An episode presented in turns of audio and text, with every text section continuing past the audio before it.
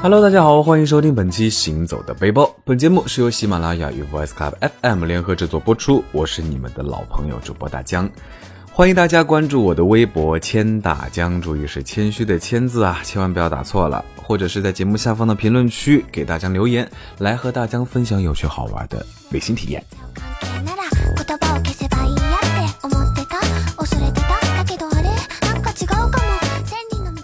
个人行的美妙呢，其实就是在于你永远不知道下一秒会发生什么，于是你会充满希冀的去探索和尝试，偶遇了一路的惊喜与感动。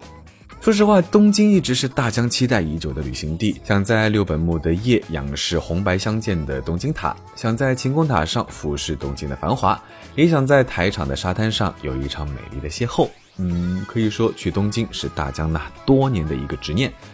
工作后，由于各种原因啊，一直没有能够成行。那终于在幸运的二零一八年十一黄金周，大江有机会来到了心心念念的东京。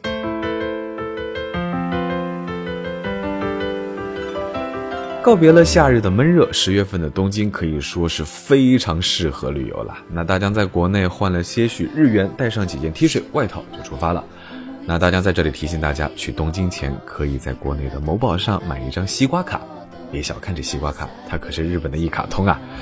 当你要坐地铁时，你可以刷西瓜卡；当你想买些东西的时候，你也可以刷西瓜卡；当你想要去自动售水机上买瓶饮料的时候，你还可以刷西瓜卡。总之呢，感觉有了这张卡，大江就是可以刷遍整个东京。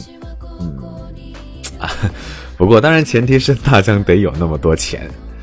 那在网上做好了一系列的攻略之后呢，大江就飞去东京扑腾扑腾啦。大江这次的机票是在七月份就买好的特价机票，当场买十一黄金周的机票，大江表示伤不起。嗯，当然土豪朋友们可以不用在意啦。那大家下了飞机呢，就直奔酒店。去酒店的方式很多，大家可以选择公共交通或者是出租车。嗯，那大江是考虑都没有考虑，就直接去坐地铁啦。因为东京的出租车价格世界是第一贵啊，大江头不铁不敢尝试。那大江住的是赤坂阳光酒店，位于东京都千代田区的赤坂。从最近的地铁站出来，只要走个五分钟就到了。那从这里乘地铁到各个景点商圈呢，都比较方便。而且酒店周围有许多日本料理店和便利店，可以说是大江这次旅行的根据地啦。那在酒店放下了行李之后，已经是傍晚，大江就直奔心心念念的东京铁塔。乘着地铁来到了东京塔所在的六本木。那东京塔说实话比大江想象的要矮一些，不算高。可在红白蓝相间的灯光照耀下呢，特别的醒目，每个角度望过去都有不同的美。不过大家觉得奇怪的是，塔明明是钢铁的外表，为什么散发着一股浪漫的味道呢？几十年的岁月中，不同的人在塔下走过，仰视，有着各自的联想。那对于池田先生那般属于团块年代的人，东京塔是鼓舞，是温暖；那对于小说的主人公，东京塔是母爱，高大的只能仰视，无法回报。而对于大江来说呢，它是未来生活的向往。说实话，你看着它的时候，你真的会想到未来是什么样的。那登上东京塔，俯瞰整个东京夜景，看着东京都市的星星点点。说实话，那一瞬间你会觉得自己特别的渺小。那看着大楼里的灯光，每个灯光或者是一个人，或者是一个家庭，他们在家里又会等待着谁，又会干些什么呢？说实话，大家不知道，但是也非常想知道。嗯，但是其实猜一猜，也大概能知道。那车水马龙的街道上，每辆车的终点又会是哪里呢？夜晚的东京，除了繁华，说实话，还是有一丝丝的落寞。二人の間通り過ぎた風はどこから寂しさを運んできたの那第二天，大江九点钟起的床啊！听到这里呢，听众朋友们肯定要好奇了：你这么晚起，景点玩得过来吗？嗯，好吧，那这里呢，大江要给大家科普一下。 在东京，商店一般都是十点钟开门，然后有的甚至是十一点才开门营业。起早了的话，恐怕你只能去逛逛便利店了。而且七点到九点是东京地铁的早高峰，相信大多数听众在微博上可能都对东京早高峰地铁的拥挤程度略有耳闻，那场景简直是比春运还要恐怖。那大江我呢，还是不去凑这个热闹了。那大江今天的行程是去上野浅草一带游玩，在地铁上大概荡了半个小时左右，大江到达了今天的第一个景点上野恩赐公园。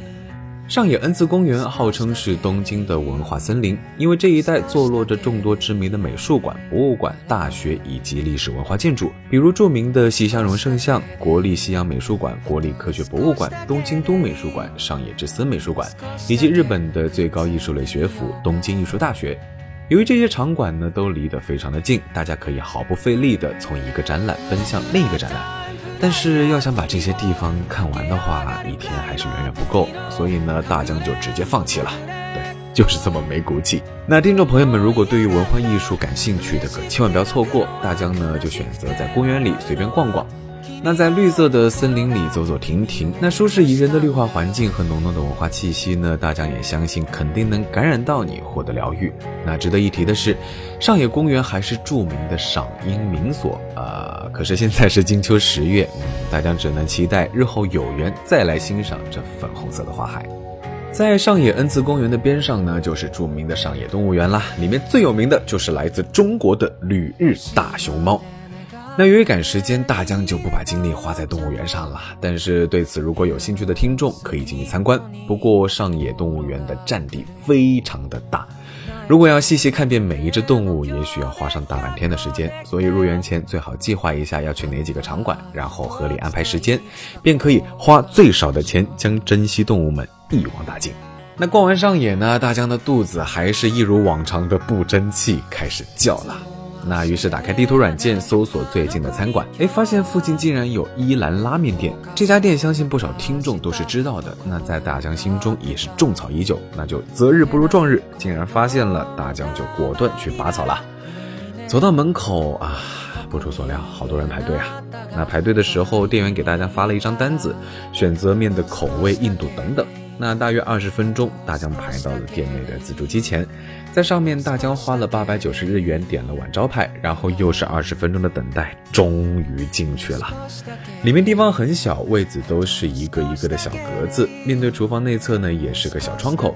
不但旁边的人不知道你在吃什么，就连厨房上菜的服务员和客人也是彼此都看不到脸。那像大江这种吃相不是特别好的人来说，怎么大吃特吃都不会不好意思。等了这么久，终于面被端了上来，小窗一关，那现在就是大江独自表演的时间了。第一口面塞进嘴里，那满足感简直是难以用言语去形容。那大江又忍不住用力的嗦了一口汤，哦，简直是太美味了。那整碗面碗大汤足，面很筋道，汤也非常浓郁，肉片切的也很大，非常的入味，再加上恰到好处的温泉蛋，简直完美。那这碗面呢，也是不一会儿就被大江吃了个底朝天，就差把碗给吃了。好吧，大江就是这么爱吃。吃完饭呢，大江来到了浅草寺。浅草寺建于大约一千四百年前，自从被德川家康改建为幕府的起源之地以来呢，就作为东京都内最古老的寺院，被民众们尊称为浅草观音寺。入口挂着巨大的灯笼的雷门，是大家到此一游之后必须合影的标志之一。那这里最著名的要数门前悬挂的那盏巨大的灯笼，远远可见黑底白边的“雷门”二字，赫然醒目，着实为浅草寺增添了不少气派。据说呢，在大灯笼的正下方向上仰拍，才是能拍出大片范儿的正确姿势。听众朋友们到了之后，不妨这样尝试一下。那从雷门入内呢，穿过长达二百五十米、开有九十家店铺的重建式商业街，便来到了正殿。一路上，游客可以体会到与当年江湖时代无异的热闹民间氛围，特别是各种民间传统小说，美味又亲民。偶尔还有穿和服的可爱妹子漫游在寺内，既满足了味蕾，又可以大饱眼福一番呐。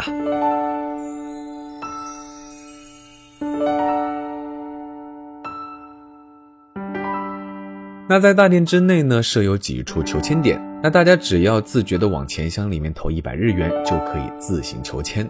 那大江的运气还算可以，求得了一注半级。虽然只有一半，但好歹也是个吉嘛。如果哪位朋友不幸求得一注凶签，也不必害怕，只需要把它系在大殿的绳子上，这样呢就可以把不好的东西留下了。经过大殿再往内呢，就是本堂，是供奉观音的地方。信奉佛教的朋友们可以前去祈福。浅草寺虽然是非常有名的旅游景点，但是由于不收任何门票，所以连围墙都没有。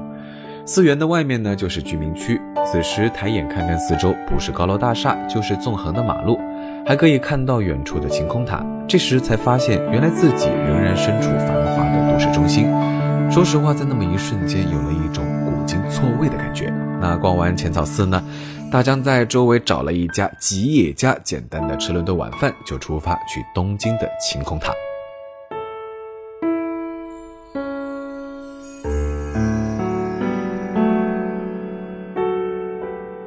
东京的晴空塔也叫做天空树，高六百三十四米，是目前世界第二高的建筑物。那大江刚刚走到塔下呢，就看到各种各样的。躺啊，或者是趴呀，或者是摆奇怪姿势自拍的人，那为了把自己和晴空塔放在同一个画面中，说实话，游客们也是很拼了，使尽了浑身解数。当然了，晴空塔也是非常有名的购物中心，集合了各种各样的特色商店，吃喝玩乐应有尽有。那夜晚的晴空塔呢，可以变化出各种不同的颜色，分外漂亮。那如果想要登上晴空塔呢，大家可以在四楼买一张两千零六十日元的票，上到三百五十米高的天网甲板上，一览全东京的景致。